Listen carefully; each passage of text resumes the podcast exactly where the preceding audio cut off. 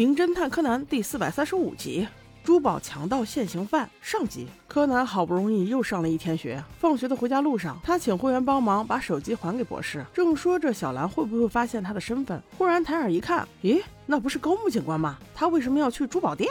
柯南和灰原心里跟明镜一样，一个男人能来珠宝店，他能干啥？原来是由美给他说，最近佐藤看上了一款胸针，如果他能拿下，那爱的默契真的是要爆棚了。可是上次买的那款戒指贷款还没有还完，今天这款胸针就要八万。哎，我说你个小警察混的有点太点儿背了吧？上这么久班，连点钱都没攒下来吗？就这样，五个小屁孩跟着他一起进了珠宝店，搞得人家服务员以为这是他的孩子，给他孩子买礼物呢。可就在这时，意外发生了。一个戴着摩托车头盔、手拿棒球棍的男人，明目张胆的就冲了进来，当着服务员和高木警官还有五个孩子的面，就疯狂打砸抢了起来。速度之快，让当时所有的人都愣住了。劫匪还拿出手枪指着服务员，让服务员装珠宝。在这种情况下，麻醉真是没有用的。柯南就在想，利用什么机会给他一个大力金刚脚呢？还没等到机会，高木就出手了。他勇敢的面向劫匪，掏出警官证和手铐，说：“我是警，现在正好是巡逻时间，所以周遭有很多的刑警。”为了你自己好，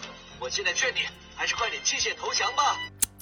还是年轻啊，勇气可嘉。人家拿的可是手枪，你光有手铐有什么用啊？还会忽悠人了？这周遭哪来的刑警？没想到劫匪的反应真是令人意外啊！他竟然嘴角浅笑。貌似他就是想要这一切，他就是个鱼钩，而他想要的鱼上钩了。与此同时，高木刚才看的那个胸针随着他掏警官证掉地上了，劫匪毫不犹豫还把胸针捡了起来，这才逃跑。这一系列的动作都让柯南疑惑不解呀。那高木警官既然挺身而出了，就不可能轻易退缩，于是他紧跟着追了上去。五个小孩也是多余，这会儿你们怎么也追了上去？外面还淅淅沥沥的下着小雨。但让人奇怪的是，这个劫匪貌似在等警察呀，故意引着高木和五个小孩从一栋楼的安全楼梯爬上了楼顶，就站在楼边的铁丝网那儿等他呢。所有的事情都发生在一瞬间，根本来不及思考。高木追上前，正准备劝说，就连第一句话还没有说完呢，劫匪竟然纵身一跃，直接摔到楼底死了。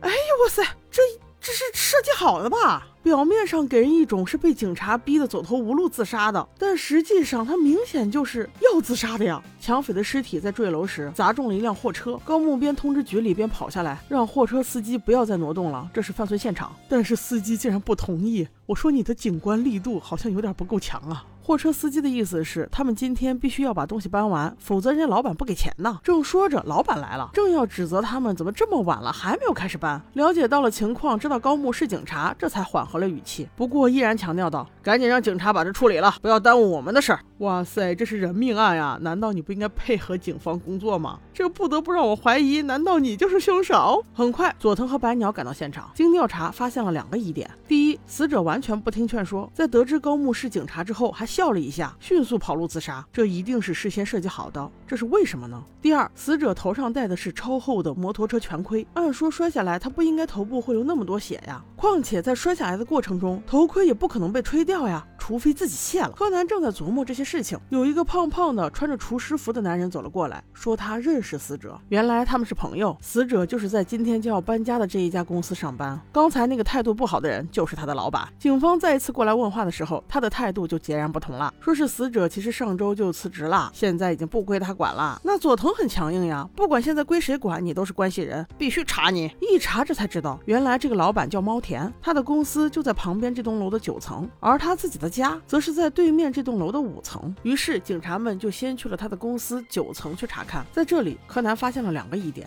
首先，死者的所有私人物品都没有带走，这并不符合已经离职一周的员工的常规；第二，公司门口的阳台正巧就在货车的上方。然后，警方又去到猫田的家里，在这里，元太他们发现了一个自行车头盔，觉得跟猫田的人设有点不符啊。紧接着，六楼的住户也来找警察说，前几天发生了一件奇怪的事儿，大半夜的总能听到咚咚咚的。声音就像是有人从高层向下抛物一样，这让他们感觉到很害怕呀。而第三个疑点就更奇怪了，柯南问了搬家公司的工人，工人们对猫田意见很大，说他来来回回改了三四次时间，本来说前天不行，昨天还不行，今天下着大雨反而能搬了。不但如此，还要把所有人叫到他家里听他安排计划。他们刚上了五楼，猫田人又不见了，在门口等了好久才开门的。要不是因为这个人给的钱还不错，他们才不干呢。综合了这些疑点之后，柯。南又观察了这两栋楼之间的距离和地形，他有了一个大胆的想法：这起案件应该是一起谋杀事件，而不是单纯的抢劫自杀。而现在的关键点就在于，刚才高木帮佐藤挑的那枚胸针被劫匪抢走之后，应该会出现在死者的兜里，但他失踪了。那具体要怎么找到呢？我们下集再说。